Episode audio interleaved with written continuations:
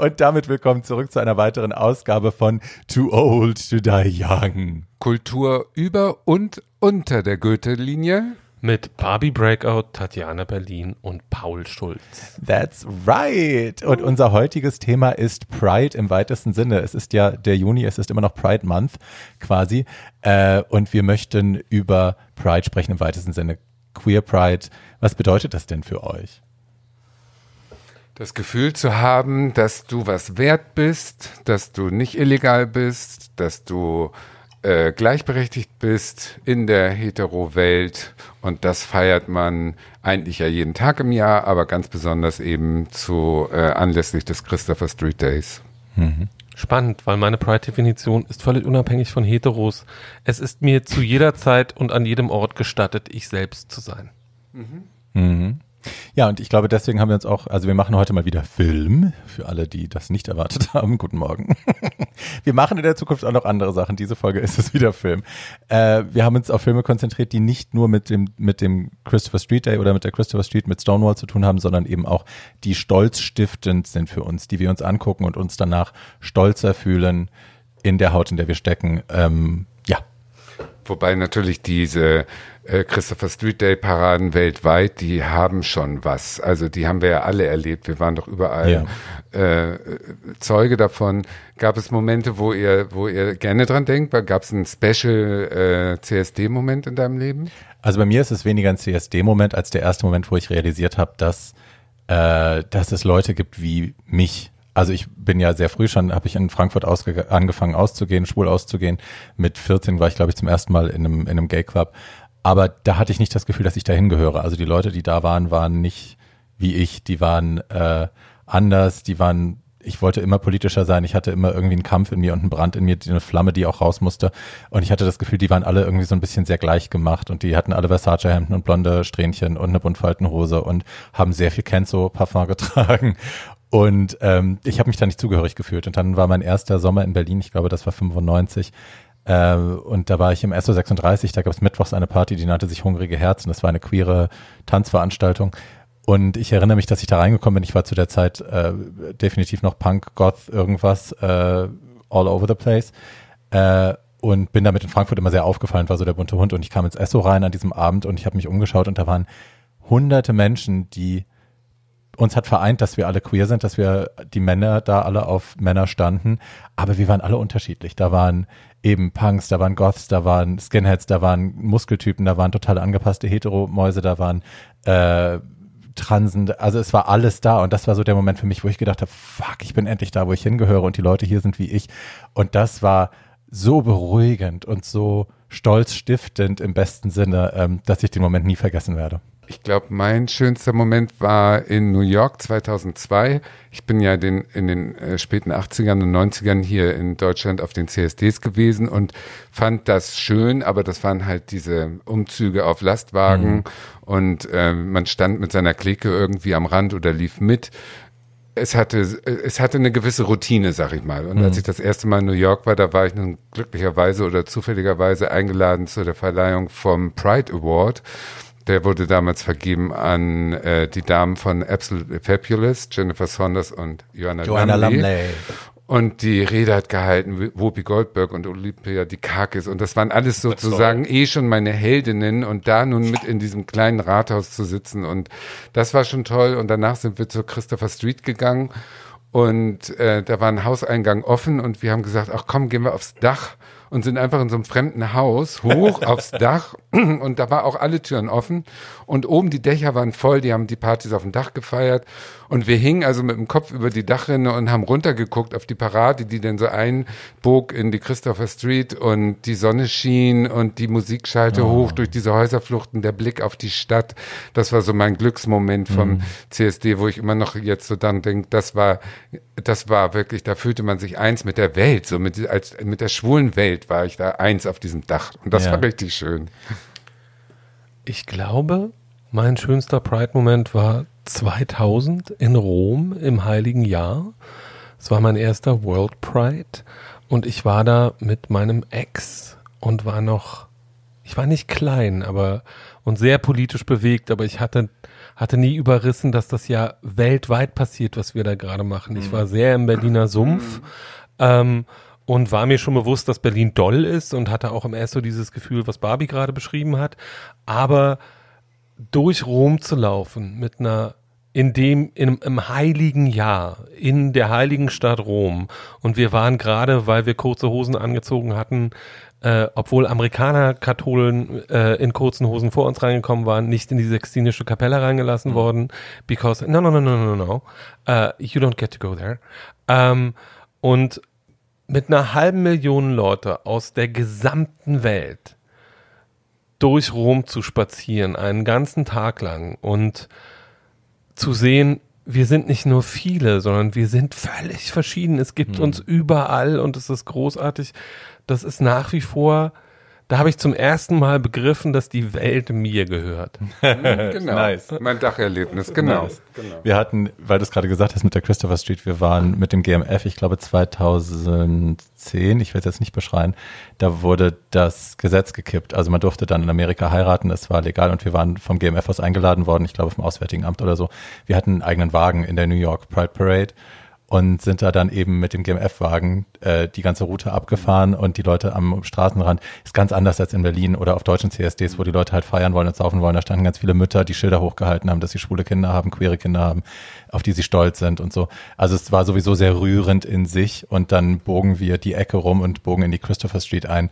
Und ich kriege jetzt noch Gänsehaut. Wir haben alle geheult auf dem Wagen, wir haben alle geheult, weil uns das so klar war, ne, dass dieser Moment jetzt in der Geschichte so bedeutsam ist, dass wir jetzt in diesem Moment in diese Straße, wo damals alles angefangen hat für uns der Legende nach, ähm, das war einfach irre. Und danach dann da an den Piers rumzulaufen an der Christopher Street, das war Das sind super Momente. Gab es denn auch was Schreckliches?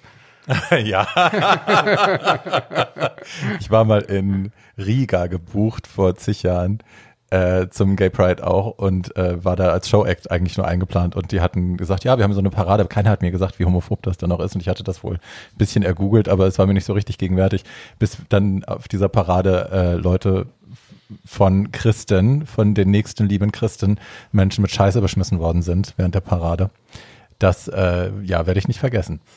Ich bin mal aus Versehen in Berlin als CSD-Hoheit 2005 gewählt worden und noch mehr aus Versehen, weil die Organisatoren so schockiert waren, dass sie die nächste Wahl ausfallen ließen. Auch im nächsten Jahr noch CSD-Hoheit gewesen und dann nach Warschau zum damals, glaube ich, zweiten CSD eingeladen worden und äh, bin da auch hingefahren. Mir wurde gesagt, hier ist noch Versam äh, Vermummungsverbot, du darfst nicht als Drag Queen kommen. Habe ich natürlich gedacht, gut, dann werde ich in die Geschichtsbücher eingehen, werde ich natürlich trotzdem machen. Da war das erste schreckliche Erlebnis, dass kaum war ich aus dem Hotel raus, als erste meines Wissens erste Drag Queen, die da nun äh, rumstolziert äh, öffentlich und dann kam plötzlich die Zweitplatzierte auch aus dem Hotel raus, der ich gar nicht wusste, dass sie da war. Das war schon mal der erste Dämpfer und der zweite war, dass ich dann auf dem ersten Wagen vorne stand mit einem äh, pinken Regenschirm und einem unglaublichen pinken äh, Plastikkostüm. Und die ganze Parade wurde geschützt von so einer Squad-Einheit, also schwarz gekleidete Polizisten, die liefen dann mit, weil drumherum wirklich nur irgendwelche Nazi-Skins mitliefen den ganzen Weg und äh, Steine und Eier geschmissen haben. Und ich habe ein Glück irgendwie, äh, weiß noch, dass der Schirm hat einen Stein abgekriegt, aber ich habe Eier abgekriegt überall. Und äh, die sind so mitgelaufen und einer, der hat immer, den habe ich so aus dem Augenwinkel gesehen, der hat immer so Blickkontakt gesucht und hat immer so Halsabschneiderzeichen gemacht und Gott. meine Augen, deine Augen und ich krieg dich und so. Und ich habe trotzdem I Will Survive in Endlosschleife vor mich hingesungen, um nicht zu weinen oder Ja. abzuhauen oder so. Das war also eine, eine, eine Mischung zwischen äh, ich bin stärker als du und Angst. Ja. So.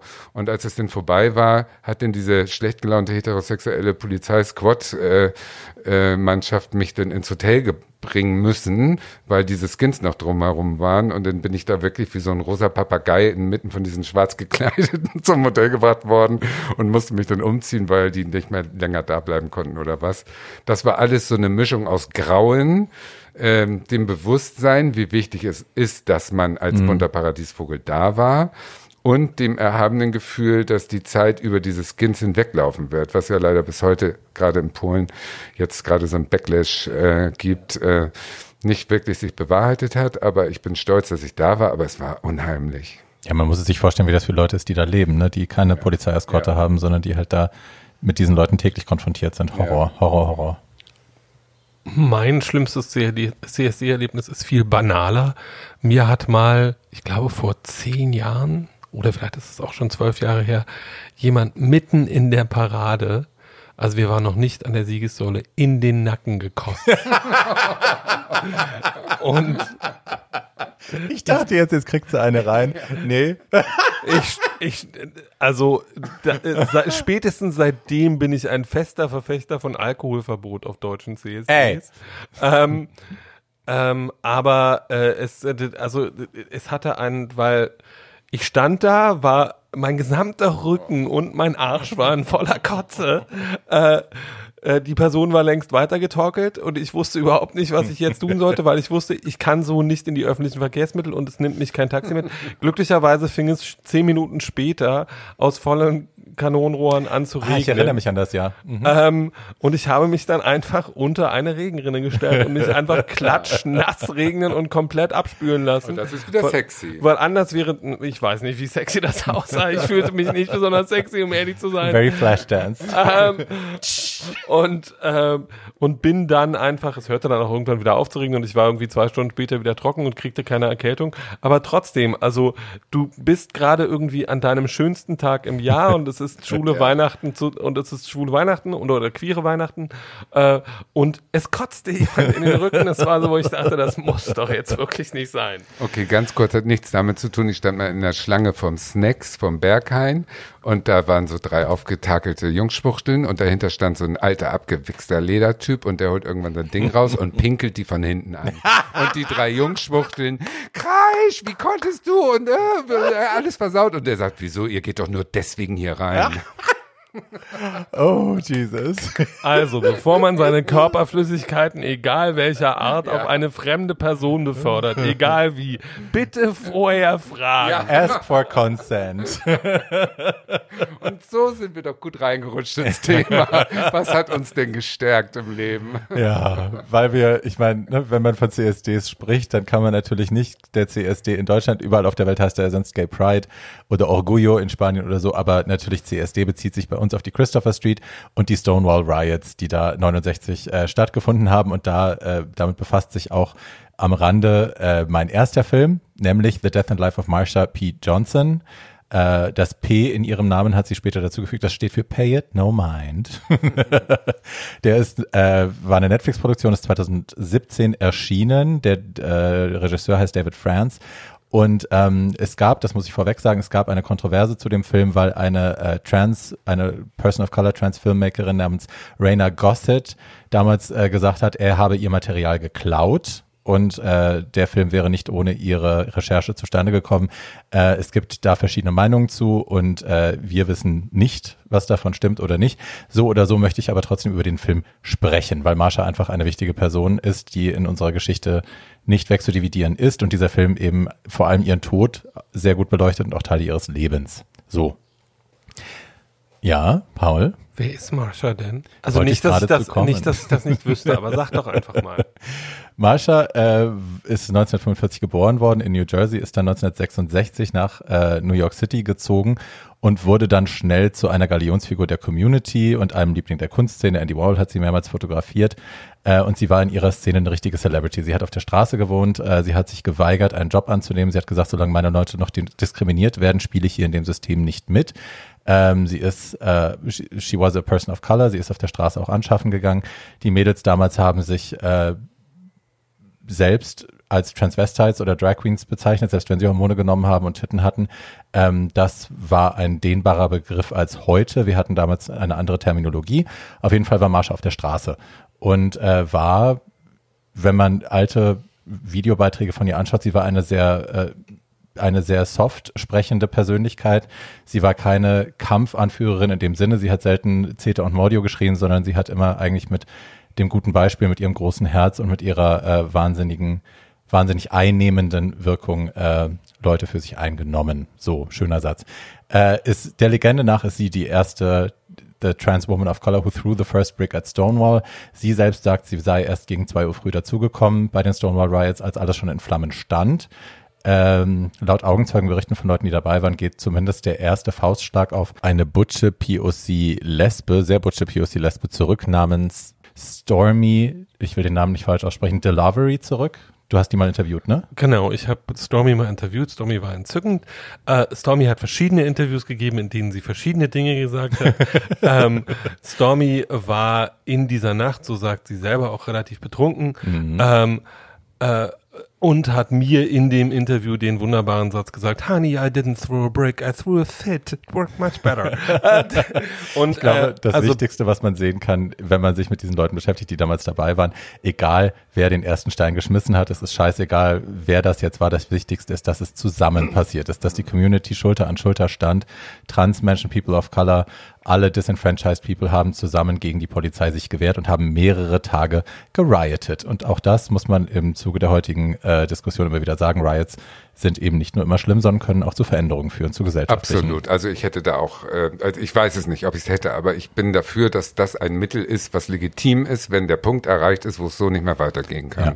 Vor allem, wenn einem immer wieder gesagt wird, ihr müsst nur Geduld haben und warten, es wird sich ändern und es ändert sich seit mehreren Dekaden gar nichts. Also wir befinden uns ja an einem Zeitpunkt, wo es so ist, dass es in den USA gerade in vielen, vielen Städten viele unterschiedliche Riots gibt, die sehr unterschiedlich organisiert sind und die sich aber alle an ein und derselben Sache aufhängen, nämlich an rassistischer Polizeigewalt. Mhm. Einen ähnlichen Grund gab es ja auch für die Stonewall Riots. Auch da ging es darum, dass die Polizei aufhören sollte, Leute zu verhaften und Leute zu quälen. Ja. Und ähm, ich halte eine Riot wenn sie nicht die eigene Community beschädigt, die Leute, um die es eigentlich geht, ja. für ein probates Mittel äh, politischer Auseinandersetzung. Same, same. Ich auch. So. Und äh, das ist natürlich einfach ne, der Kern der Story auch. Und es stehen, egal ob Marsha das jetzt war oder nicht, trotzdem stehen im Fokus der Stonewall Story immer wieder vor allem zwei Menschen, nämlich Marsha P. Johnson und ihre Schwester Sylvia Rivera. Ähm, sie war quasi, die, war, die beiden waren wie Ying und Yang. Also da, wo Marsha softspoken war und, und easygoing und lächelnd, war Sylvia angry und die war sauer und die hat sich nach vorne gedrängt und hat die Leute angeschrien und hat ihre Rechte eingefordert, laut schreiend. Und ich glaube, die Kombination der beiden war das gewinnbringende Moment, warum die beiden zusammen auch so super funktioniert haben, weil, äh, weil sie zusammen einfach das abgedeckt haben, was man braucht. Also die eine, die zuhört und äh, Frieden stiftet und die andere, die aber auch immer wieder sagt, okay, und da müssen wir jetzt aber ran und da müssen wir weitergehen. Und der Film äh, begleitet auch Sylvia immer wieder. Sylvia ist eigentlich meine Stonewall-Heldin, wenn ich ehrlich bin. Ähm, die beiden haben sich auch nach Stonewall in ihrer Community sehr verdient gemacht. Die haben äh, Star gegründet. Star war das erste, meines Wissens das erste Haus für, äh, für für Transfrauen, die auf der Straße waren, die obdachlos waren, die nirgendwo hin konnten, Sexworkerinnen. Und die haben von 70 bis 73, also schon ein Jahr nach dem Stonewall Riot, dieses Haus aufgebaut, wo die eben hin konnten, die Mädels. Ähm, und Sylvia, ja, Sylvia ist daran ein bisschen zerbrochen. Äh, die hat dann quasi, sie, hat sich von der schwulen Community verraten gefühlt, nachdem quasi die Stonewall Riots vorbei waren und die Schwulen ihre Menschenrechte zugestanden bekommen hatten, ihre Bürgerrechte ein wenig, fielen dann die Transmädels ein wenig hinten runter und saßen im Knast und die Schwulen haben sich dafür nicht mehr interessiert und da gibt es einen wundervollen Moment in der Doku auch, wo man eine, eine Ansprache von ihr sieht bei einem Gay Pride Event 73, wo sie die Schwulen anschreit und sich ihren Frust von der Seele schreit und die buhen sie aus und die wollen nichts von ihr hören und danach hat sie versucht, sich das Leben zu nehmen und Marsha hat sie dann gerettet.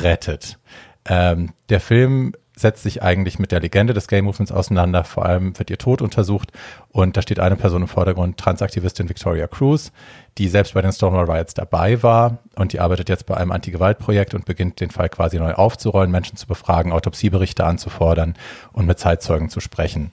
Und da kommen viele Theorien zutage. Äh, Selbstmord wurde ja behauptet. Marsha ist in einem Fluss gefunden worden, im Hudson River 1992 und ähm, das wurde angenommen, dass sie sich umgebracht hat, aber es gab eben Ärger mit der Mafia, das kommt im Film raus. Äh, sie wurde verfolgt, die Akten sind zum Teil verschollen und die Polizisten am Telefon wollen keine Auskunft geben und so. Es ist alles ganz dramatisch. Ich will nicht weiter darüber reden, weil ich euch den, das Finale des Films nicht äh, verderben will. Es ist Spoiler Alert mäßig. Äh, es gibt für Sylvia ein Happy End, so viel kann ich verraten, auch wenn das einem zwischendrin wirklich das Herz zerreißt. Und man lernt mehr über diese beiden wichtigen Personen unseres Movements.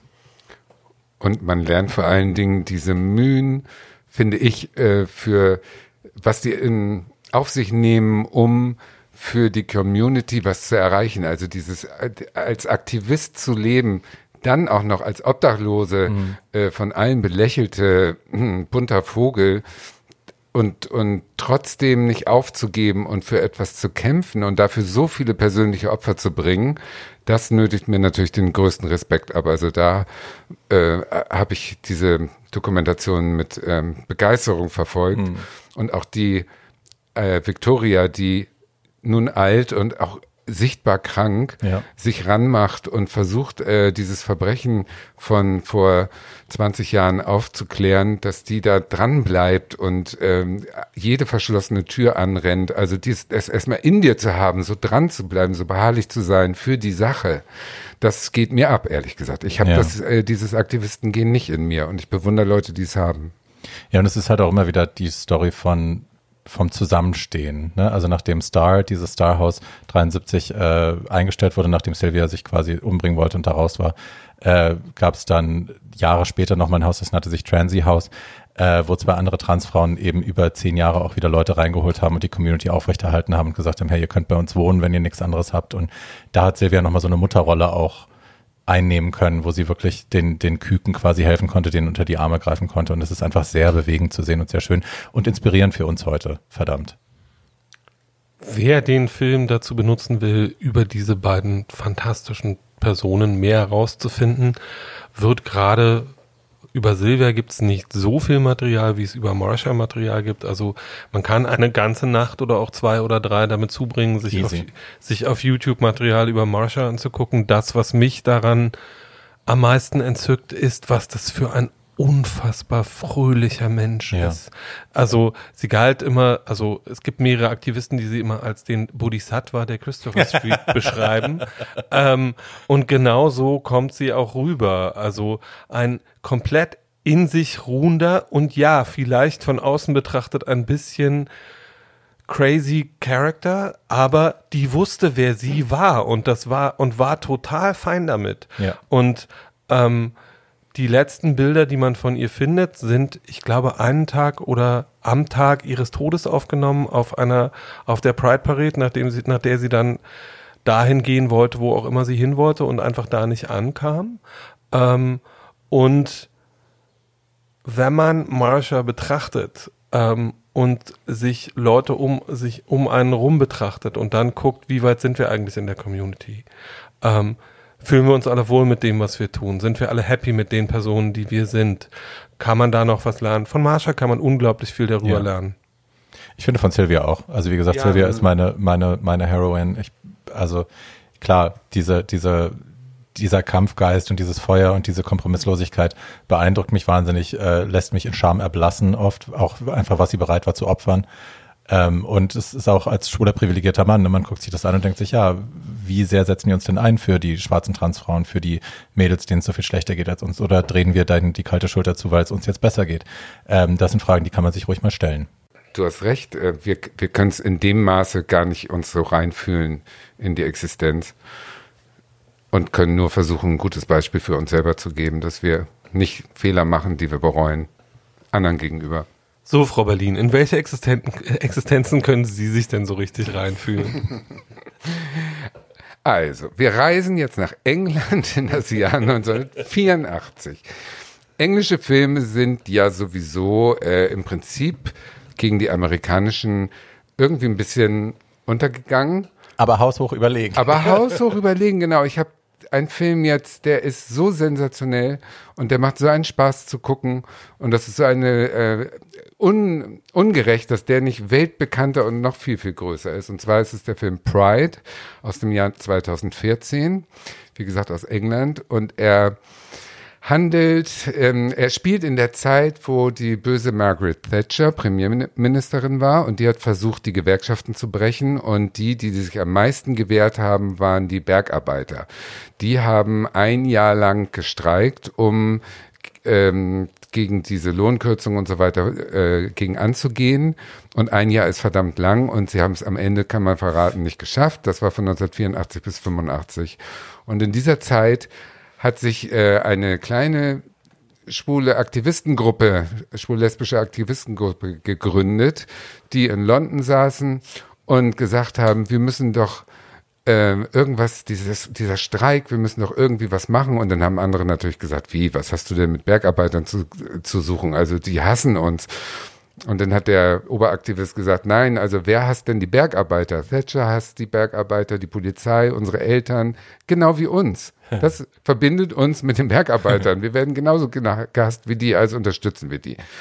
Die dieser Film ist natürlich ein Spielfilm, ein emotional arrangierter Film, aber die Geschichte dahinter ist wirklich so passiert. Es gab diese Aktivistengruppe, die dann einfach Geld gesammelt hat, ungefragt quasi, und im Telefonbuch sich irgendein walisisches Dorf ausgesucht haben durch ein Zufallsprinzip. Da ging die Putzfrau ran, die hat gesagt, ja, Geld können wir gebrauchen, schickt mal. Und dann haben die denen da Geld geschickt für den Streik zur Unterstützung. Und dann ging es natürlich in diesem walisischen Dorf ab. Da war dann High Life, weil plötzlich rauskam, wie Schwule unterstützen uns. Die Demütigung vor allen anderen homophoben Bergarbeitern, die können wir uns noch nicht geben. Ja, und da waren es dann die Frauen der Bergarbeiter, die gesagt haben, hör mal, das äh, nehmen wir erstmal an, wenn die uns unterstützen wollen. Jeder, der uns unterstützt, ist gut. Und die Schauspieler, ich sag euch, einer ja. besser als der andere.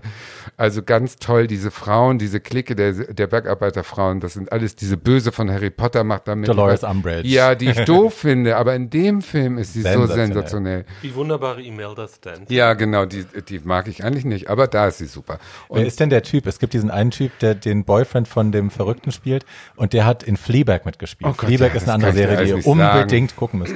Also, um das aufzuklären, äh, Andrew Scott ist der Mann, von ja. dem wir gerade reden, und Andrew Scott spielt den Hot Priest in der zweiten Staffel von Fleabag. Fleabag müsst ihr gucken. Okay, wir sind immer noch im England des Jahres 1985. nun fahren die auf Einladung, die, die schwule Aktivistengruppe fährt nun hin und ähm, was soll ich sagen? Also es ist Drama hoch 10, äh, die ganzen Konflikte müsst ihr selber sehen. Ich will nicht alles verraten. Ich will jetzt nur sagen, die beste Szene meines, also die mich äh, zu Tränen gerührt hat in dem Film, ist eine ganz kurze. Und zwar die Dolores irgendwas, die Schauspielerin, als alte Bergarbeiterfrau, ruft nach diesem Besuch der, der Schwulen in London an zu Weihnachten und will dem einen Weihnachtsgrüße sagen.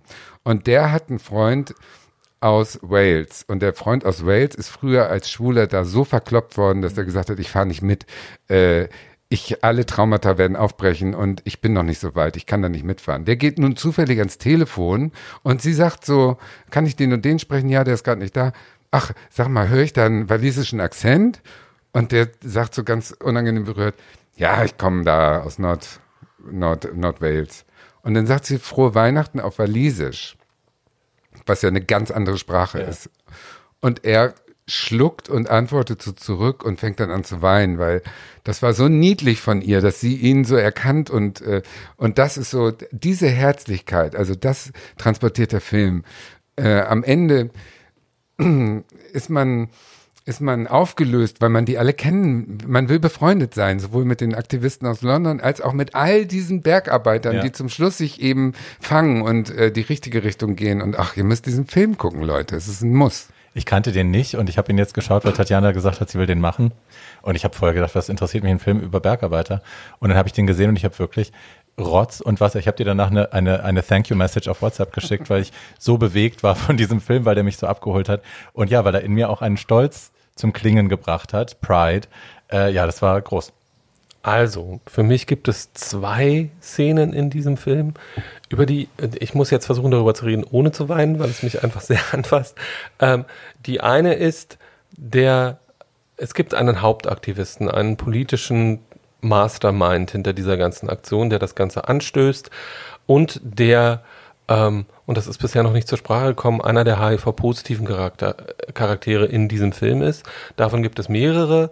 Äh, die Geschichte wird nebenbei ja. äh, uns sehr schlüssig und sehr gut miterzählt, dass es da auch um Männer geht, deren Lebenszeit begrenzt ist und die äh, was auf die Beine stellen wollen, solange sie das noch können. Und dieser Charakter sagt als mehr oder weniger großes Schlusswort in diesem Film, als er nochmal darauf hingewiesen wird, dass es ja eigentlich eine merkwürdige Kombi ist, die sich da gerade auf die Beine gestellt hat.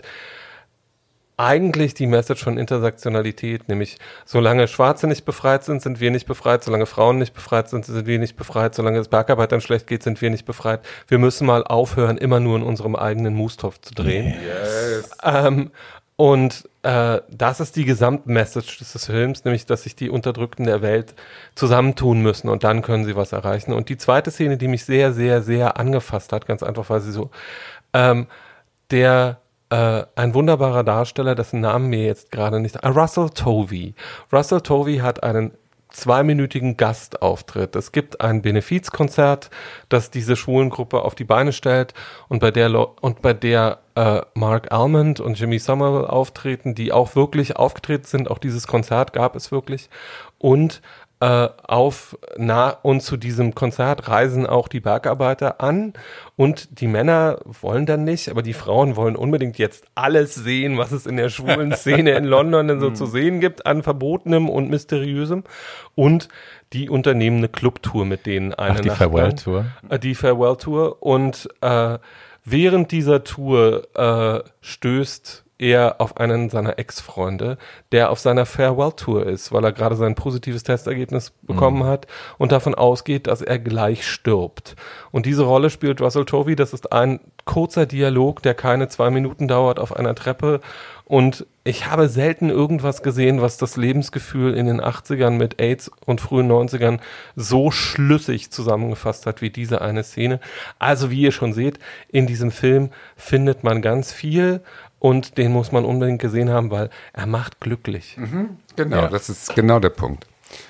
Und jetzt weiter zu deinem Film. Genau. ähm, also ob der Film, über den ich jetzt rede, glücklich macht, Ja. weiß ich nicht. Mich hat er sehr glücklich gemacht, ganz einfach, weil er mich sehr stolz gemacht hat. Ich rede über Milk äh, von Gus Van Sant aus dem Jahre 2006.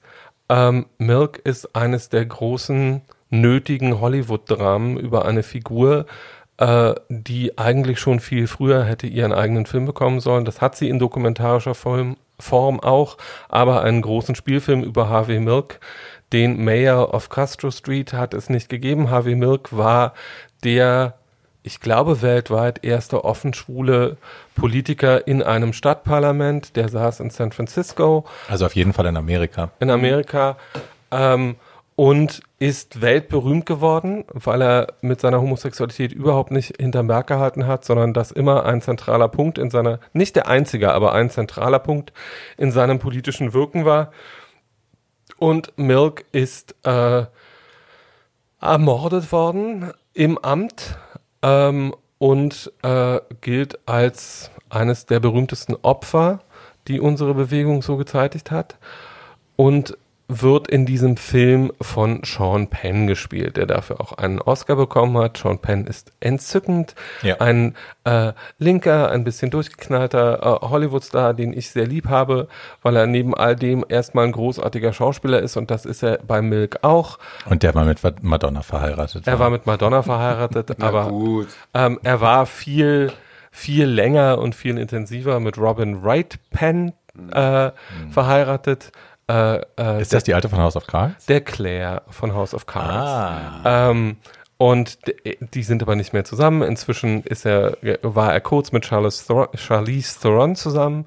Egal, bla, klatsch. Ähm, darum geht's, darum geht's jetzt eigentlich gerade überhaupt nicht, sondern worum es geht, ist, dass äh, Sean Penn in Milk eine Meisterleistung abliefert, was auch daran liegt, dass ihm Gus Van Sant äh, mit einem Drehbuch von Dustin Lance Black, weiterer Klatsch, der Ehemann von Tom Daly, ähm, ähm, die zaubern ein großes Biopic. Wir haben eine ganze Folge über Biopics gemacht und das ist ein weiteres, das man unbedingt gesehen haben muss Die noch kommt. die noch kommt. Ähm, und das, was mich an dem Film so angefasst hat, war, dass Van Sant es schafft und Dustin Lance Black in dem Drehbuch es schafft, den politischen Gehalt dieser Biografie komplett zu verpersönlichen. Es wird dir gezeigt, warum dieser Mann das tut. Es wird, dieser, wird dir gezeigt, wie dieser Mann lebt, wen dieser Mann liebt. Äh, die Person, die er liebt, wird von James Franco gespielt. Das hilft sicherlich Eine von den beiden. eine von den beiden und es wird dir gezeigt, wie sich Community organisiert rund um eine Person, die sagt, wir müssen uns jetzt mal organisieren. Ähm, der Film dauert ein bisschen länger als zwei Stunden. Danach ist man ein deutlich besserer Mensch, als bevor man ihn gesehen hat und ein schlauerer Mensch. Und deswegen empfehle ich ihn auch. Ich fand es spannend auch, also Harvey Milk, es gibt, äh, es gibt tolle Zeitzeugen, Dokumentationen und Interviews auch auf YouTube zu finden, äh, die einzige lesbische Frau in seiner Bewegung damals, die lebt auch heute noch und äh, ihre Freundin hat ihn damals nach seinem gelungenen Wahlergebnis auf der Harley äh, quasi in die, zur Town Hall gefahren, zur, zur City Hall nach, in San Francisco rein ins Castro. Äh, und da gibt's sehr schöne Interviews eben noch. Und die erzählt eben auch eine Seite von Harvey Milk, die ich spannend fand, dass er eben auch viel inszeniert hat. Also er hat viele Sachen bewusst inszeniert. Er hat sich bewusst in Situationen gebracht, wo er als der Retter auftreten kann oder als der Typ, der relatable ist, äh, weil er wusste, wie Politik funktioniert in Amerika. Und das ist eben, dass er nur so gewinnen kann. Und sie haben Anita Bryant, die ja eine, eine Beauty-Pageant-Uschi war, die damals äh, die Misswahl irgendwo gewonnen hatte und dann für die katholische, rechte, konservative in den Krieg gegen uns gezogen ist, die uns den Kampf angesagt hatte, Homosexuelle waren Werk des Teufels und sie hat nationale Touren gefahren, um äh, schlimme, schlimme Legislatur gegen uns äh, zu, zu helfen, zu verabschieden. Ähm, und die war eine seiner Sparring-Partnerinnen, mit der er sich öffentlich angelegt hat und gewonnen hat. Äh, auch das ist ist einfach queeres Kulturerbe und das muss man wissen. Und Anita Bryant hat nicht umsonst einen Kuchen in die Fresse bekommen. und, und, und wieder auch dieser Film, ein Glück ist er über zwei Stunden lang, auch Pride ist über zwei Stunden. Das ja. liebe ich, wenn die guten Filme so lang sind, dann können sie gar nicht mehr aufhören.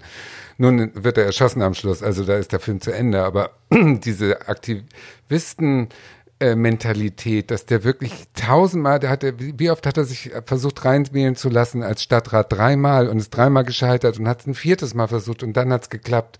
Diesen Langmut zu behalten, in dem Bewusstsein, ich muss was verändern und ich ordne mein persönliches Leben komplett unter. Ja. Dem sind drei Ex-Freunde haben Selbstmord begangen oder so. Also es muss irgendwie doch in dem Film der eine, der aber eine es wird von anderen auch geredet. Stimmt, stimmt, stimmt, also der muss einen riesen persönlichen Preis gezahlt ja. haben, dass er das wurde, was er ist und das muss man erstmal nachmachen. Also wie gesagt, ich kann nur noch mal mich verbeugen und sagen, ja. wow, ich hab's nicht in mir, wirklich nicht. Ja. Und das ist auch wirklich, also auch, der hatte eine, eine unschuldige, charming mhm. Gayness an sich, die er zu seinem Vorteil zu nutzen wusste, auch in Interviewsituationen, aber die ihn einfach ausgemacht hat. Also er hat nie, he, she never straight acted. Also mhm. es ist immer, ja, ich bin queer, ja, ich bin eine Tunte mhm. und here I am und äh, ich habe aber auch was zu sagen und ich bin kein Opfer und ich bin nicht schwach und ihr hört mir jetzt besser mal zu.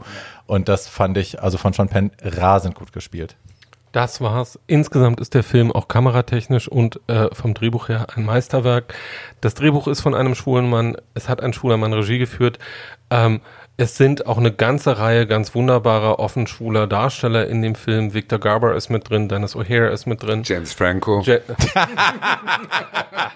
The Gay-Baiting James Franco. Wir, wir, wir, machen, wir machen, wir machen nochmal eine eigene Folge, die dann nur aus, Nein, einem, das machen wir nur aus einem Rant von Herrn Schulz darüber besteht, warum James Franco scheiße ist. aber aber äh, das ist nicht das, was. Aber so, James Franco ist auch in diesem Film sehr gut und hat einen wirklich sehr niedlichen Arsch, den er mehrfach zeigt. Das ja. kann man man auch mal sagen. Das ist auch. Äh, Stick to your talents. So.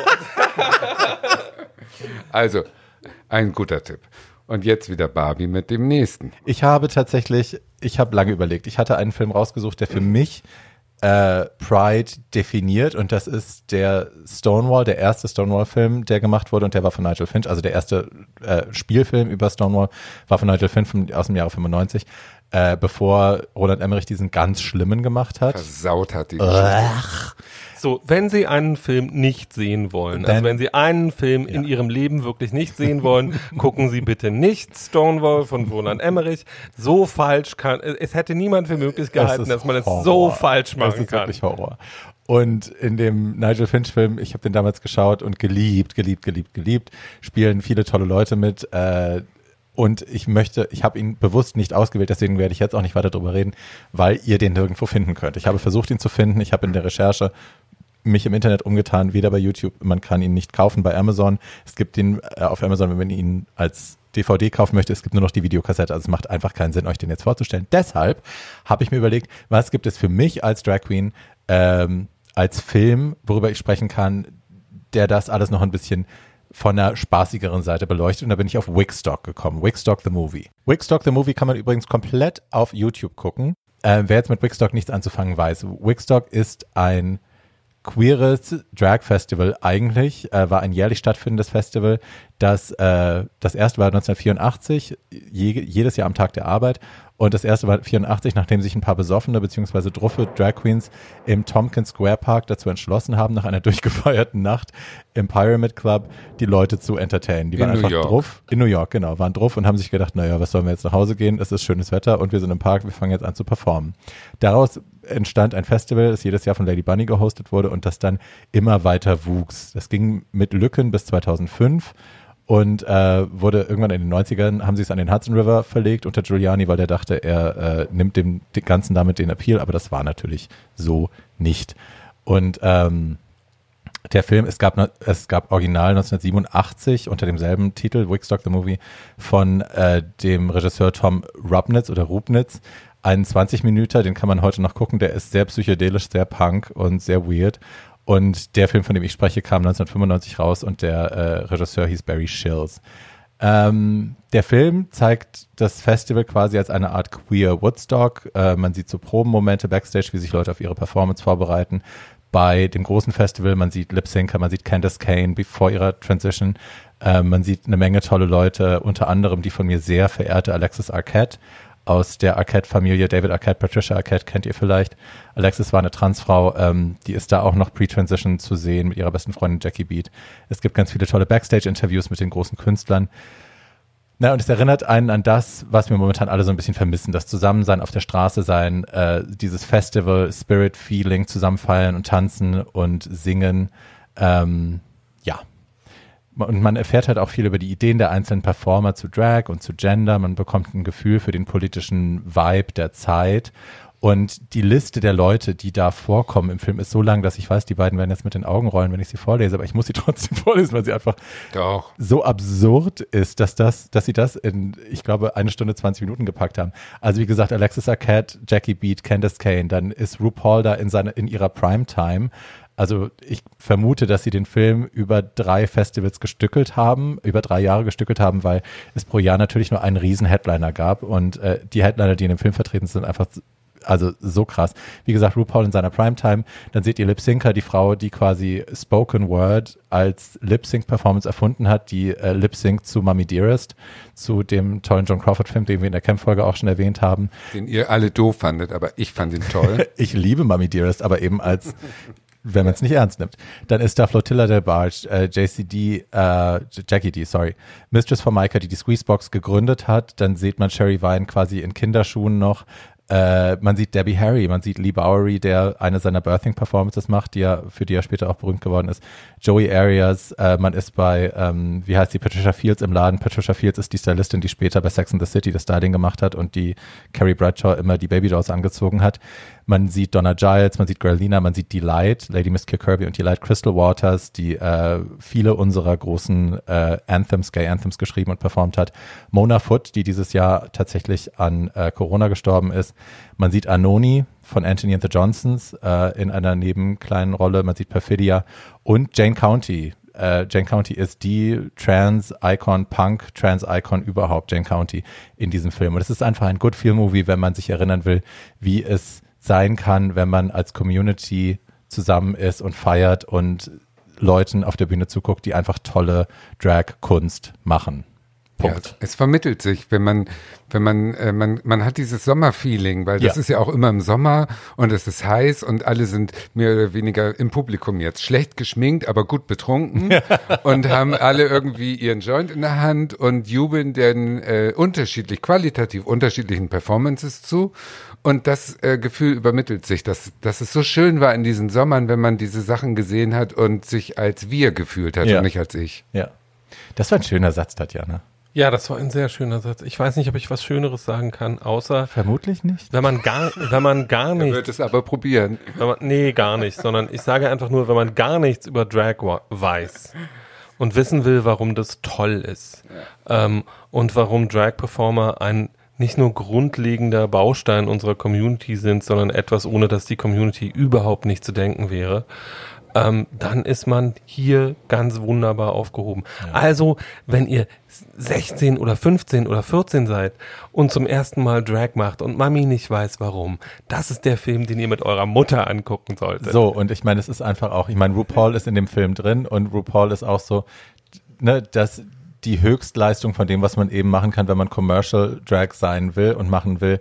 Und das siehst du in dem Film auch. Die wird da auch als quasi Außen, als Außenseiter, eigentlich als Zaungast wird die da auf die Bühne gestellt, weil die einfach mit Lady Bunny befreundet ist und den größten Erfolg hatte. Aber die spannenderen Leute sind die anderen und man sieht einfach auch, was Drag war before RuPaul's Drag Race. Ja, das und stimmt. Das Die ist ein Vielfalt. spannendes Zeitzeugnis, eben Ja. die Vielfalt. Da sind Leute wie Floyd dabei, das ist super Punkrock, was die da machen. Ja. Und ja, that was before Drag Race. Ja, das stimmt. Das ist, äh, das ist schade. Es ist heute alles so, äh, die gucken irgendein Make-up-Tutorial und äh, sehen dann plötzlich alle gleich aus. Das ist damals wilder gewesen Yes. und, und, und spannender dadurch auch. Also, ja. Ich meine, ich bin der lebende Beweis. Was soll ich dazu sagen? Ja, um es abzuschließen, aus diesem Film kann man nicht nur lernen, wie man es macht, sondern warum man es machen sollte. Und wie man es nicht macht. Und wie man es nicht macht, seht ihr, wenn ihr Tatjana googelt. So, mein nächster Film, meine Lieben. Und ähm, ich weiß nicht, wie ich die Superlative, die ich alle schon rausgehauen habe, heute noch steigern will, aber ich muss es irgendwie schaffen. Der nächste Film ist wieder ein englischer Spielfilm, der so schön ist und der so toll gespielt ist, so echt gespielt ist, dass es ähm, sich wirklich abhebt von, äh, von vielen amerikanischen Produktionen. Ich kann es gar nicht sagen, was es so echt macht. Vielleicht, dass die drei Hauptdarsteller, die Jungen, ähm, die da 16-Jährige spielen, schon seit drei Jahren in so einer Theaterschule zusammengespielt haben und die kannten sich gut. Also da ist eine bestimmte Intimität. Der Film heißt Beautiful Thing aus UK. okay, ihr hört schon. Wir alten Säcke, wir kennen den und weinen unserem 16-jährigen Ich nach, sobald wir diesen Film gucken. Der ist von 96 und ähm, spielt in einer englischen Assi-Siedlung, in so einer fiesen, brutal Betonvorstadt, wo die in papierdünnen Wänden Wohnung an Wohnung geklatscht haben und wo wirklich die untere Arbeiterklasse lebt. Also es ist so ein Schritt vor Obdachlosigkeit. Und die ähm, die Leute haben nicht die Zeit, sich das Leben schön zu machen. Die haben nicht das Geld, sich das Leben schön zu machen. Die arbeiten in ihren äh, schrecklichen, äh, schlecht bezahlten Jobs und sind unglücklich und das Unglück transportiert sich dann in die vier Wände und da sitzen sie und saufen und wenn sie sich mal was schön machen wollen, wie die eine Nachbarin, dann zieht die sich ein äh, äh, Bikini an und ähm, macht einen auf äh, Karibik-Cocktail in der Hand, stellt sich auf ihren Balkon und stellt sich vor, sie ist in der Südsee, aber Ja. mehr hat die halt nicht, um Ja. sich ihr Leben schön zu machen. Und jetzt eine Nachbarkind, äh, ein junges schwarzes Mädchen, steht auf die Mamas und Papas, da auf Mama Cass, auf Wie die die? Lia? Sängerin. Pia? Lia. Keine Ahnung. Die war Auf toll. jeden Fall die äh, äh, äh, ver haut ab in Tagträume, Hm. dass sie nun diese Sängerin ist und nimmt auch gerne irgendwelche Drogen, um die harte Realität zu vergessen. Ja, aber erst als sie erfahren hat, dass Mama Cass auf Drogen war, dann ja, fängt sie ja erst ja, an dann mit fängt sie an, sie ist, ist ihr Idol. Aber das sind so diese Fluchten, sag Hm. ich jetzt. Und für manche gehen diese Fluchten, aber für manche auch nicht. Und die Hauptperson ist ein 16-jähriger, 15-jähriger Junger, der ähm, merkt, dass er schwul ist, der beim Sport verhauen wird Hm. und der in dieser Arbeiter ähm, in dieser Atmosphäre der latenten Gewalt sozusagen, der geht im Prinzip unter und der hat eine Mutter und jetzt kommen wir ja wirklich zu der Hauptperson des ganzen Sandra. Films. Die Sandra, die Schauspielerin ist ja unglaublich. Die sieht aus wie ein wie eine Füchsin, nicht nur weil sie rote Haare hat und so ein spitzes Gesicht. Die hat auch diesen Ausdruck Ein, ein von Gesicht einem, wie eine geballte Faust. die hat ein Gesicht wie ein Fuchs, immer ähm, auf dem Sprung irgendwas zu schnappen und in dem Bewusstsein geschlagen zu werden oder überfahren zu werden und trotzdem in dem Mut der Verzweiflung zuzugreifen. So eine Mentalität hat True. die. Und die ist beinhart. Die ist Cookie von Empire hoch 100. Die ist so tough. Und die hat in all ihrer Lebenshärte ähm, hat die nun diesen schwulen Sohn und den liebt die. Ja. Die liebt ihren Sohn, aber das zeigt sie natürlich nicht, weil sie viel zu hart dafür ist.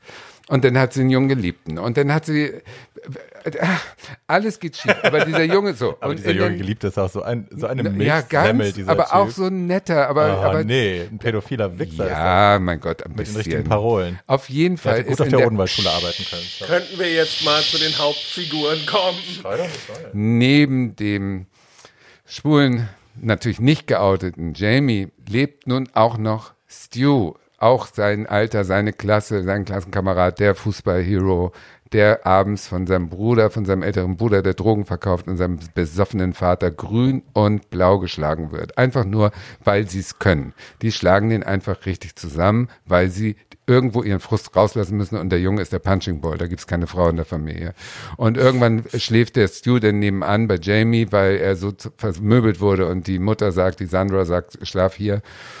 Und daraus entwickelt sich eine Liebesgeschichte, die ich jetzt nicht weiter verraten will, die aber so schön ist und die einem wirklich so diese Schauer des ersten Annäherns und Abwehren und Ignorieren und dann doch heimlich und nachher wird es eine richtige Liebe ja. zwischen den beiden. Und als die Mutter das rauskriegt, da denkt man ja als Zuschauer, jetzt wird sie alles zu Brei schlagen.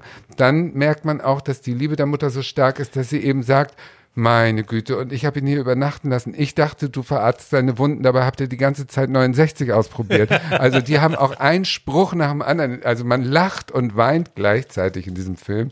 Und der Schluss ist einfach, den will ich jetzt nicht verraten, sollte ich auch nicht verraten. Der Schluss ist einfach so schön, dass man glücklich und auch in Tränen diesen Film äh, sich anguckt und denkt, schöner kann es nicht werden. So ja, ist er. Ich habe den ja auch jetzt noch, also ich hatte ihn schon gesehen, aber ich habe ihn jetzt nochmal geschaut in der Vorbereitung auf die Sendung und habe dann Tatjana auch wieder getextet und habe gesagt, oh Gott, nochmal 15 sein. Weil diese, ich will nicht mit denen tauschen, was das Alter angeht, aber diese Intensität der Gefühle nochmal zu erleben und dieses Zweifeln und darf ich, darf ich nicht, kann ich, kann ich nicht, was passiert, wenn ich das, mich jetzt offenbare. Das Herzklopfen, die oh, ganze Wahnsinn. Zeit dieses wahnsinnige Herzklopfen, ja. das überträgt sich wieder. Ne? Wir hatten es ja. alle, aber ja. wir haben es vergessen. Ja. Ich hab's nicht vergessen. Ähm, du säuselst wieder. Ja, ich habe Säuselt sie vor der ich, ich hab's nicht vergessen. Nein, ich hab's auch nicht vergessen. Ähm, und äh, ich habe den Film jetzt auch nochmal geguckt. Ich kann den auch wieder alte Frauen weinen anders. Ich weine jetzt an anderen Stellen als mit 15 mhm. und aus anderen Gründen, aber ich weine trotzdem. Und der Film ist in all seiner Toughness, die da gezeigt wird und all diesen Figuren, ein so zärtlicher Film, ja. ein so eine so unfassbar große Liebesgeschichte, die aber auch vor den Komplikationen, die sowas haben kann, überhaupt nicht zurückschreckt, ja. sondern einfach sagt, das ist die Geschichte, die wir erzählen wollen. Was man noch dazu sagen muss, glaube ich, der Film basiert auf einem unfassbar erfolgreichen Theaterstück, das ewig lief, das seitdem, also in den letzten, glaube ich, 25 Jahren, auch in England immer wieder und wieder und wieder und wieder aufgeführt wird, weil diese Geschichte auch mit anderen Darstellern wunderbar funktioniert, obwohl ich mir das nicht mit anderen Darstellern angucken würde, weil die beiden für ewig ah, und alle Zeiten ja. dieses Paar sind. Ja. Und, und ich, auch die Mutter nicht zu ersetzen ja, ist. Also die Mutter, die Mutter hat auch im Theater gespielt, die Rolle. Die war froh, dass sie die Filmrolle dann auch nicht, spielen konnte. Ich will nicht vorausgreifen und ich will auch nicht spoilen, aber weil du von der Endszene gesprochen hast, es gibt diesen Moment in der Endszene und ich war mit der Mutter nicht versöhnt. Bis zur, bis zum, bis zur letzten Szene und dann ihren Blick zu sehen, wie sie die ja. Leute da anzählt auf dem Platz, wie sie den Blicke zuwirft und sagt, okay, und was ist jetzt? Wollt, wollt ihr wirklich gegen meinen Sohn? Ich stehe hier neben dem. Und wenn ja. ihr wirklich jetzt meinen Sohn angehen wollt, dann hau ich euch alle kurz und klein. Das hat mich auch wieder zu Tränen gerührt. Der Blick ist dachte, ein Oscar, Alter. ein Oscar für die Ewigkeit, hat die verdient. Alter. Ja, ähm, ich mache mal mit meinem letzten Tipp für heute weiter. Wir bleiben aber in der englischen Arbeiterklasse. Yay. Yay. Und wir mögen die englische Arbeiterklasse. ja, we, we, we, love the, we love the English uh, working class. We really do. Ähm, aus allen möglichen Gründen. Ja. Einer dieser, äh, einer, glaube ich, der primären Gründe ist das ich nenne es jetzt mal freundlich und ich glaube, ohne zu übertreiben, das Erweckungserlebnis des queeren Fernsehens. Ähm, und heißt Queer as Folk. Viele von euch werden jetzt denken, das kenne ich doch, fünf Staffeln Amerika und nope. so, nope, weil das Original Queer as Folk ist eine Serie von 1999 vom ich glaube, einflussreichsten englischen Fernsehautor der letzten 20 Jahre geschrieben, der heißt Russell T. Davis, hat nach Queer as, ist auch selbst ein schwuler Mann und hat nach Queer as Folk unter anderem das Doctor Who Revival gestartet. ähm, so viel Ach, deswegen kommt das ja, mal wieder ja, vor. Alright. So viel Macht hatte er dann. Ah, okay. Ähm, Queer as Folk war eine Sensation aus gleich mehreren Gründen. Erstens hatten wir 1909, erstens war es 1999 und diese Serie tat etwas, was bis dahin im englischen Fernsehen zur besten Sendezeit noch nie irgendjemand getan hatte. Sie zeigte nämlich einfach schwule Männer, wie sie in Wirklichkeit sind. Ähm, es geht, es gibt drei Hauptfiguren. Es gibt einen Angestellten in einer Werbeagentur, der heißt Stuart, das ist im amerikanischen Original dann auch so. Der wird vom wunderbaren Aidan Gillen gespielt, der in äh, Game of Thrones zur Welt rumgekommen ist, aber äh, den alle schwulen Männer, die diese Serie kennen, genau wegen dieser Serie lieben und nicht wegen Game of Thrones. Äh, dann gibt es. War der, der, den sie den Schwanz abgeschnitten haben? Oder Nein, war er? das war jemand anderer. Ah. Ähm, und ähm, ich muss gestehen, ich habe Game of Thrones auch nur bis zur zweiten Staffel geguckt, weil ich danach verstanden hatte, ich werde nie begreifen, wer hier zu welchem Königshaus gehört. Das ist mir alles zu verwirren. Ich muss das auf Deutsch gucken, was ja für mich echt ein, eine Schmach ist, weil ich alles im Original gucken will. Äh, und ich musste es auf Deutsch gucken, um da reinzukommen, weil das war wie, wie ein russischer Roman. Diese ganzen Namen, das war mir alles, ich habe die Häuser nicht auseinander dividieren können. Nein, ich war bei der, also irgendwie kurze Zeitnote, ich war bei der Bluthochzeit, die rote Hochzeit, dachte ich irgendwie, da bin ich rausgestiegen, weil ich dann dachte, ey, Alter, jetzt seid ihr alle tot und ich soll jetzt neue Leute laden. Habt ihr noch eine Tassen im Schrank? Und Komm wieder zurück. Ich habe das nicht gesehen, Game of Thrones. Ich weiß nicht, wovon ihr redet. Weiter. So, Stuart hat einen besten Freund, der heißt Vince und ist eigentlich so ein bisschen in Stuart verliebt, aber auch nicht wirklich. Die sind seit Kinderschuhen beste Freunde äh, und gehen aber immer viel zusammen aus. In, das Ganze spielt in Manchester, also der proverbial englischen Arbeiterstadt. So, in einer dieser Nächte, äh, wo sie ausgehen und die zufällig die Nacht ist, in der Stuarts Kind geboren wird, das er mit einem befreundeten lesbischen Paar gezeugt hat, trifft Nathan auf dieses Paar beziehungsweise auf Stuart. Und Nathan wird von jemandem gespielt, der jetzt ein großer Hollywood-Star ist und der mit dieser Serie schweineberühmt geworden ist mit Queer as Folk, nämlich von Charlie Hannem. Der ist damals 17. Ähm, alle diese Darsteller sind im wahren Leben hetero, könnten aber nicht glaubhafter schwule Figuren spielen, als sie das da tun. Ähm, auch die Kleinfinger war, entschuldige, ich habe gerade gegoogelt. Kleinfinger, Kleinfinger war bei genau. äh, Game of Thrones. Ähm, auch das ist jetzt nicht wichtig. Ähm, jeden, jedenfalls, äh, die erste Folge dieser Serie tat mehrere unfassbar unglaubliche Dinge, zeigte zum Beispiel, wie ein von Charlene Hannem dargestellter 15-Jähriger auf den Bauch äh, des von Vince Gilligan dargestellten Stewards kommt, der sich darüber furchtbar aufregt, weil er eigentlich auf Drogen ist und gerade ins Krankenhaus will, wo sein Kind geboren wird. Jedenfalls, ähm, in dieser Serie wurden so viele Tabus gebrochen über das, was man über schwules Leben erzählen kann oder eben auch nicht, ähm, dass es nur so krachte. Ähm, die ich glaube, es war Channel 4 in Kooperation mit der BBC, hat das damals in Auftrag gegeben und wusste nicht so genau, läuft das, läuft das nicht, läuft das, läuft das nicht. Nach der ersten Folge gab es nicht nur einen europaweiten Medien-Tsunami wegen dieser, äh, äh, wegen dieser Show, sondern und äh, der dazu führte, dass jeder schwule Mann in Europa und Amerika diese Serie unbedingt sehen wollte und dann auch gesehen hat, ähm, sondern ähm, es fielen auch einfach Tabus darüber, was man dem Publikum zumuten kann oder nicht. Queer Folk machte nämlich noch was anderes, als alle diese Tabus zu brechen. Es war die erfolgreichste Fernsehshow des englischen Fernsehjahres. Mhm. Das heißt, dieser Mythos davon, dass Heteros keine Homos im Fernsehen sehen wollen, war damit, war damit einfach ad acta gelegt. Das war Unsinn, sondern englische Hausfrauen um die 60 liebten diese Serie genauso wie schwule Teenager, weil sie sie da abholte, wo sie waren die Serie war ganz bewusst nicht in London angelegt, sondern mhm. in einer kleinen, queeren Community in Manchester, bei der man die Chance hatte, ganz viele Dinge mitzuerledigen. Ähm, sie ist unglaublich fantastisch geschrieben, sie ist unglaublich toll gespielt, sie hat im großen äh, sie hat einen großen Vorteil gegenüber des, dem amerikanischen Original, nämlich sie hat nur acht Folgen. Ähm, die man fantastisch sehen kann. Vier in der ersten, vier in der zweiten Staffel? Oder nee, sechs in, der, sechs in der, nee, neun. Sechs in der ersten, drei in der zweiten, so. neun Folgen. Ähm, und erzählt aber im Prinzip die komplette Geschichte einmal, ohne diese ganzen auch entzückenden Side Notes, die die amerikanische Serie die ganze Zeit aufmacht, damit sie das auf fünf Staffeln strecken können. Ähm, auch die zweite Staffel war ein wahnsinniger Erfolg und ähm, Vince Gillian und Charlie Hunnam arbeiten seitdem konstant in großen Hollywood-Produktionen mit. Das alles nur basierend auf dieser Serie und weil die Serie in England ein so wahnsinniger Erfolg war, gibt, gab es dann ein Jahr später auf Showtime äh, das amerikanische Remake.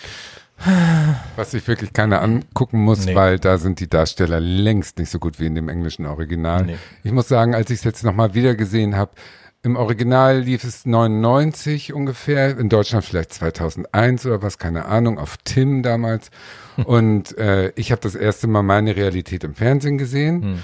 Äh, und hab, hab's gefeiert deswegen, weil ich äh, mich, mich wiedererkannt fühlte. Und jetzt habe ich es wieder gesehen und muss sagen, ich habe Blut und Wasser geschwitzt, weil mir auffiel natürlich, ich kannte diesen Steward, diesen allglatten Widerling, der alle ins Bett gekriegt hat, der Ja. jede Nacht einfach nur ausgegangen ist, um zu beweisen, dass er es kann. Glorifizierter Ah, Narzisst. ein, ein, ein, Ja. ein aalglattes Arschloch mit Geldkonto und Riesenschwanz und beides eben völlig äh, moralfrei eingesetzt, um seinen, Ja. seinen, seinen, seinen narzisstischen Zielen. ich habe den mehrmals Boah. gedatet, diesen Ich hab, Typen. ge- ja, ich ja leider auch. Und ich kannte auch einen, der so war und so. Und ich habe immer, ich war immer der Vince, der daneben steht Ja. und den nicht abkriegt. Es gibt eine Szene, da steht ein Vince und ein anderer Freund oben in der Disco auf der Balustrade auf dem Balkon, gucken so runter und finden so zwei und sagen, oh, guck mal, den finde ich gut, ja, den finde ich gut, lass uns versuchen, den zu kriegen. Und da lächelt der Stu nur so in sich rein, geht runter und macht die beiden an und verschwindet mit den beiden. Nicht, weil er sie gut fand, sondern nur, weil, Weil er seinen kann. Freunden den wegnehmen Ja. wollte. So ein Arsch ist das. Ja. Und diese Ambivalenz, dass der auch gute Seiten hat, das zeigt dieser Schauspieler. Also, aber ganz großartig. Und dieser 15-Jährige ist natürlich das Kälbchen, was äh, ihm zum Opfer fällt und dann sich auch in seine Richtung so ein bisschen Der kopiert ihn dann, ne? orientiert. Versucht genau, dann so zu sein wie er. Sein, zu er. Wie er.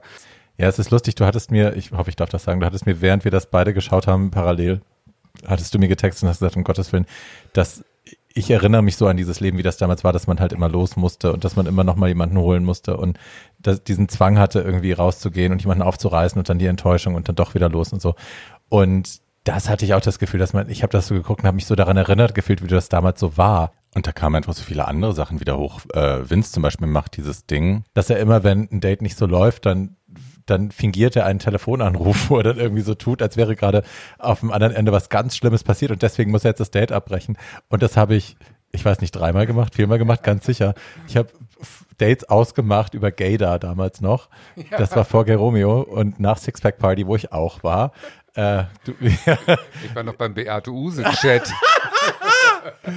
Und das war, das war so ein Codewort. Also ich hatte das mit meinen Freunden, ähm, dass die, wenn ich ein Date ausgemacht habe mit jemandem, wo die Bilder mir nicht ganz klar waren, wo ich nicht wusste, finde ich den gut oder nicht, dass die nach einer halben Stunde mich angerufen haben auf dem Handy damals noch. Wir hatten ja kein Internet auf dem Handy und äh, einfach nur angerufen haben. Dann mussten die nur Hallo sagen und je nachdem, wie ich reagiert habe, war es dann eben die Story, oh Gott, ich muss jetzt sofort weg, weil mein bester Freund hatte gerade einen Autounfall, ich muss ins Krankenhaus. Oder äh, nee, ist alles in Ordnung, ich bleibe hier. Und die Krankenhausstory habe ich drei, viermal auf jeden Fall benutzt. So, und das kommt da drin ja auch vor. Und das, was Paul auch gesagt hat im, im, im Anfang, im Intro, als er gesagt hat, das hat eben schwule Männer gezeigt, wie sie wirklich sind, äh, macht die Serie aber auch zu etwas, was unter heutigen Gesichtspunkten, was PC-Culture angeht und so, schwer zu schauen macht. Also es ist Bodyshaming, ist ein Riesenthema in der Serie. Äh, es ist, gleich in der ersten Folge ist ein Typ, der eigentlich aussieht wie eine Muscle Mary, wie so ein Supermuskeltyp. Und Vince schleppt den ab, nimmt den mit nach Hause und dann zieht er sich aus und hat so einen Bauchwerkgürtel an, macht, zieht den ab und dann ist er aber dick. Und äh, was heißt dick? Er hat einen Deadbot, was wir heute sexy finden. Aber ja, damals eben war das ein No-Go. Und auch das erinnere ich halt so wahnsinnig, ne? dass ich hatte Typen, die mich gut fanden mit Shirt an und die, wenn man sich unterhalten hat im Club, dann gab es immer erstmal den Griff, dann war die Hand auf der Schulter, dann haben sie runter die Hand zu deinem Bizeps und da einmal reingekniffen und dann haben sie die Hand nochmal in die Hüfte gemacht und dann nochmal reingekniffen, um zu gucken, was da los ist. Und dann ein Schwanz. Nee, da, so weit ging es dann meistens nicht, sondern es war bei mir nach dem Bizeps und der Hüfte schon vorbei. und dann Gut. wurdest du nicht mit nach Hause genommen. So, es war halt einfach, Buddy wurde gecheckt und dann war es vorbei. Bums. Buhu, ihr tut mir beide ganz furchtbar leid, das klingt schrecklich, weil ich habe in den, äh, als diese Serie lief, also 99 bis in die mittleren Jahre der 2000er, meine Nächte in Berlin hauptsächlich damit zugebracht, äh, die Szene zu bedienen, weil ich dahinter Bars gestanden habe in, äh, in Szenelokalitäten und hatte die andere Perspektive, nämlich ich konnte die Stewards und die Vinces und die Nathans äh, jede Nacht beobachten dabei, wie sie das, was ich aus der Serie kannte, in, in Realität nachgespielt haben. Mhm. Und ähm, habe das so nie erlebt, weil ich einfach in dem Alter, also ich habe damit relativ früh angefangen während des Studiums, ich hatte immer eine völlig andere Perspektive auf die Szene. Du hattest immer deine vier Männer, mit denen du Sex hattest. Ich hatte, nee, also erstens, also erstens, das kam noch dazu, ich bin einfach kein Freund davon, mir irgendjemand, den ich nicht kenne, in die Wohnung einzuladen und dann auszuprobieren, mit dem Sex zu haben. Ähm, das habe ich mehrfach versucht, das führte dann meistens zu, im besten Falle mittelmäßigen Ergebnissen. Ähm, und ähm, ich habe Barbie neulich auch schon erzählt, ich, mir wird immer Brutalität vorgeworfen, weil ich mitten in einer Nummer mal aufgestanden bin und gesagt habe, das hier ist langweilig, ich gehe mir jetzt eine Stunde machen. ähm, und äh, das finden Leute alle furchtbar unhöflich, ich glaube, weil sie sich immer vorstellen, sie wären auf der anderen Seite. Aber ich finde, das Leben ist zu kurz für schlechten Sex und das Leben ist auch ein bisschen zu kurz für mittelmäßigen Sex. Äh, und mittelmäßigen Sex kann man am Anfang einer Beziehung sowieso haben. Äh, und äh, wenn man nur jemand, also deswegen die beiden, der, der Sex, der da gezeigt wird, entwickelt sich natürlich und man sieht sich, man sieht auch der sexuellen Entwicklung von Nathan dabei zu, wie sie entsteht und wie er zum Schluss ähm, und ich glaube, ich mache jetzt keinen Spoiler Alert, äh, the best possible homosexual ist, ja. ähm, der er sein kann. Ja. Äh, und das ist das Ziel dieser Geschichte. Also es ist eigentlich eine äh, ein Bildungsroman in Form eines schwulen äh, äh, Softpornos. Ja, aber halt mit sehr viel, sehr viel tollem Sex, sehr viel guter Musik. Wir haben über die Musik gesprochen. Ja. Das ist halt, wenn man in unseren in unserer Generation groß geworden ist, ist das der auch der Soundtrack der frühen Jahre, wo man so angefangen hat auszugehen. Da ist wirklich Eurotrash, was halt damals in den Gay Clubs lief, also von I Got the Key, I Got the Alles Secret dabei. über all den ganzen anderen Rods und es ist wirklich toll, sich das nochmal anzuhören. Wobei ich noch sagen muss, wenn du sagst, das war mit ähm, äh, Body Shaming früher so, ich muss sagen, das ist heute noch genauso, finde hm. ich. Und es geht auch um Age Shaming, also Alters. Man würde es heute nicht mehr zeigen können, das meine ich. Genau, ja, das stimmt. Altersdiskriminierung die Serie hört ja auf, ja. Äh, weil die, weil das Stewart 30 wird und 30 ist tot in der ja, schwulen true. Szene und das ist heute immer noch so die Jugend äh, ist ein Fetisch, die Schwanzgröße ist ein Fetisch ja. und äh, das Aussehen ist ein Fetisch. Und das feiert diese Serie doch irgendwie so ab, dass ich denke, oh, das ist wirklich so, wie es früher war. Man wurde ausgegrenzt, wenn man nicht so aussah ja. oder wenn man älter wurde. Man wurde unsichtbar mit 30. Ich meine, deswegen habe ich Tatjana erfunden, damit mhm. ich im Club überhaupt noch vorkomme. weißt du? Also, ich habe ein Recht, so hier Sachen. zu sein. Ich ja, habe eine sehr absolut. schöne Zwei-Zimmer-Wohnung in Charlottenburg. Absolut, so wird es sein.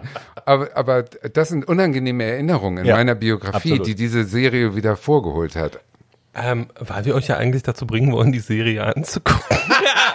Ähm, und weil es in der heutigen Folge ja eigentlich um weil es ja, äh, weil ja. es um der, in der heutigen Folge ja eigentlich um Pride geht. Das, womit einen die Serie am Ende zurücklässt, ist ein Gefühl von rundem Stolz darauf, was unsere Community ist und sein soll in allen ihren hellen und dunklen ja. Seiten. Ja, ähm, und auch Stuart. Stuart hat am Ende ja auch einen Moment, wo man ihn vorher Seiten. hasst, aber das, was er am Ende tut mit dem Auto, ich will nicht zu viel verraten, ist auch ein Moment, wo ich einfach denke, denke, yes, bitch. Ja. Now I finally see you and I like you. Das ist eben das Tolle an diesen Schauspielern, eine Ambivalenz darzustellen ja. zwischen dem Bösen und dem Guten und das kann der. Das hat der drauf, dieser Schauspieler. Ja. In dieser komischen anderen unbedeutenden Serie, von der er gesprochen hat, hat er nicht zu Unrecht deswegen eine Hauptrolle gekriegt. Und man muss sagen, also gerade ich finde, wenn man jetzt über die Filme spricht, die wir heute besprochen haben, aber insbesondere über die britischen, ähm, also über Queer as Folk, was eine britische Serie war, und auch über äh, Beautiful Thing und ähm, Pride. Pride, muss man sagen, die Engländer können schmerzfreies Pathos sehr gut. Also die können Pathos machen, ohne dass es schmierig wird wie in amerikanischen Produktionen. Leider oft, dass man das Gefühl hat, okay, jetzt wollen sie jetzt was verkaufen, was sie nicht verstanden haben, sondern aufrechter Stolz und wirklich begriffener Stolz und nachvollziehbarer Stolz passiert in englischen Produktionen einfach organischer, man guckt sich das an, man fühlt das, was man fühlen soll. und was schön ist. Und äh, das hinterlässt einen mit einem sehr, sehr schönen Gefühl, mit einem sauberen Gefühl. Man fühlt sich nicht schmutzig wie nach amerikanischen Produktionen manchmal. Was man unter anderem auch deswegen nicht tut, weil die Leute alle eigentlich aussehen wie Leute, die man kennt und nicht wunder, wunder, wunder, wunderschön sind. Das True. stimmt, absolut. Selbst Stewart. Ganz Stewart ist toll. jetzt auch ja, kein- auch kein nicht so Superstar. schön, nee, aber der Ja. hat diese, irgendwann sagen sie, was flüstert der dem da unten gerade ins Ohr, dass er words. den abkriegt? Und The der andere sagt, das words. sind die Magic Words. Ja. Und wir werden nie wissen, was es ist. Aber das sind ja nicht mal die Wörter, sondern du gegeben. siehst, du siehst ja immer, wenn er auf diese Leute schon zugeht, dann, dann sinkt der Kopf so nach unten und der Blick verengt sich und der hat so ein anderes, so ein anderes Charisma um sich rum, was eben Schauspieler gut können. Und ich kenne diesen Mann. Ich habe diesen Mann, wie gesagt, ein paar Mal gedatet. Ich lag ein paar Mal auf dem Rücken und hatte den über mir.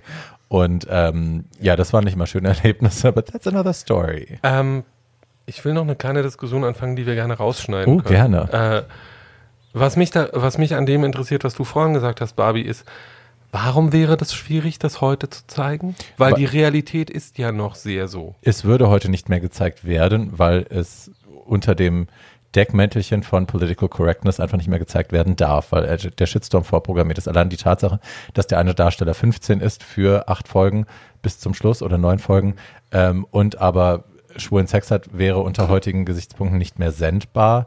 Die Tatsache, dass ganz offen Body geshamed wird, dass Ageism ganz offen ein Thema ist, wäre heute nicht mehr sendbar. Man würde es nicht mehr produzieren, weil man wüsste, der Shitstorm und der Backlash wäre zu groß, als dass man es senden würde, auch wenn es die Realität abzeichnet.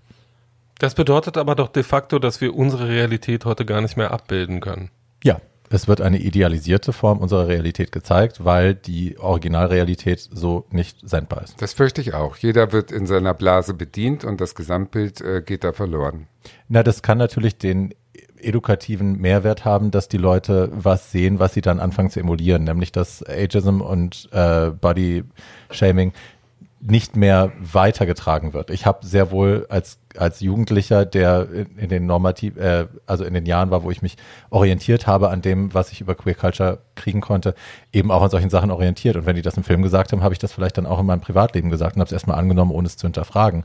Und die Tatsache, dass es so nicht mehr gesendet wird, kann auch den Mehrwert haben, dass es dass es die Kinder nicht mehr weiter kolportieren, sondern dass sie dann sagen, Moment, das machen wir so aber nicht, weil ich kenne das nicht und das finde ich doof. Aber funktioniert das? Nein.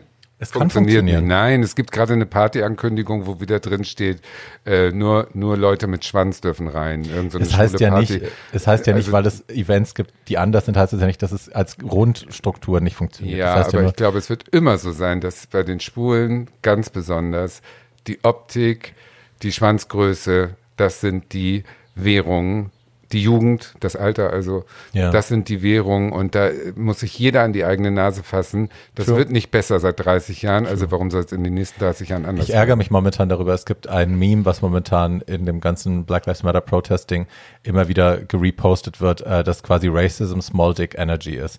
Das ist ein Meme, das wird, das gibt's bei Demos auf Schildern und das wird immer wieder gerepostet und ich ärgere mich extrem darüber, Ja. weil ich denke, also wir fangen bei einer Sache an, uns Ja, machen das dafür einzusetzen, kaputt. mehr Gleichheit zu bringen und andererseits bringen wir dann so ein Body-Shaming-Thema irgendwie wieder nach vorne, wo es dann darum geht, dass Männer mit kleinen Schwänzen irgendwie alle Rassisten sind und äh, minderwertig und das darf es einfach nicht sein. Das ist doch einfach nur bescheuert. von vorne schneiden bis wir hinten wieder bescheuert. Aber Leute, guckt diese Filme, ihr werdet sie finden Yes. in den Show Notes.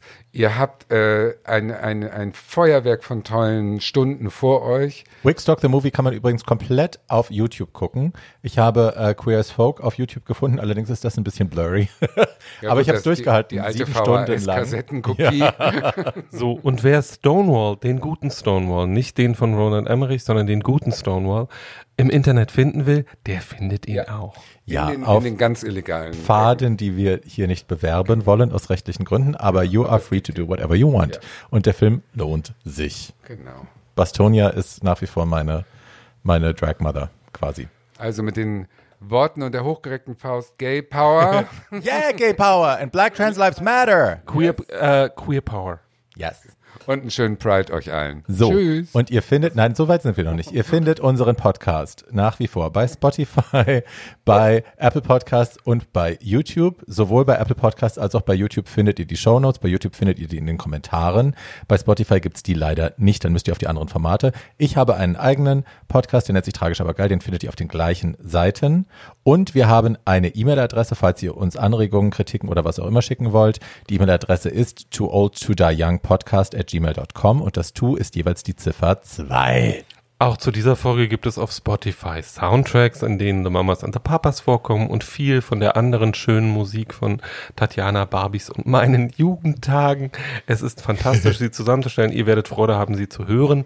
Äh, um mit einem abgewandelten Zitat einer guten alten Bekannten von uns allen dreien zu schließen. Öffnet die Blasen, Herz die Öffnung. Das hat sie so nicht gesagt. Schöne Grüße an Lilo und damit tschüss. Tschüssi! Auf Wiederhören.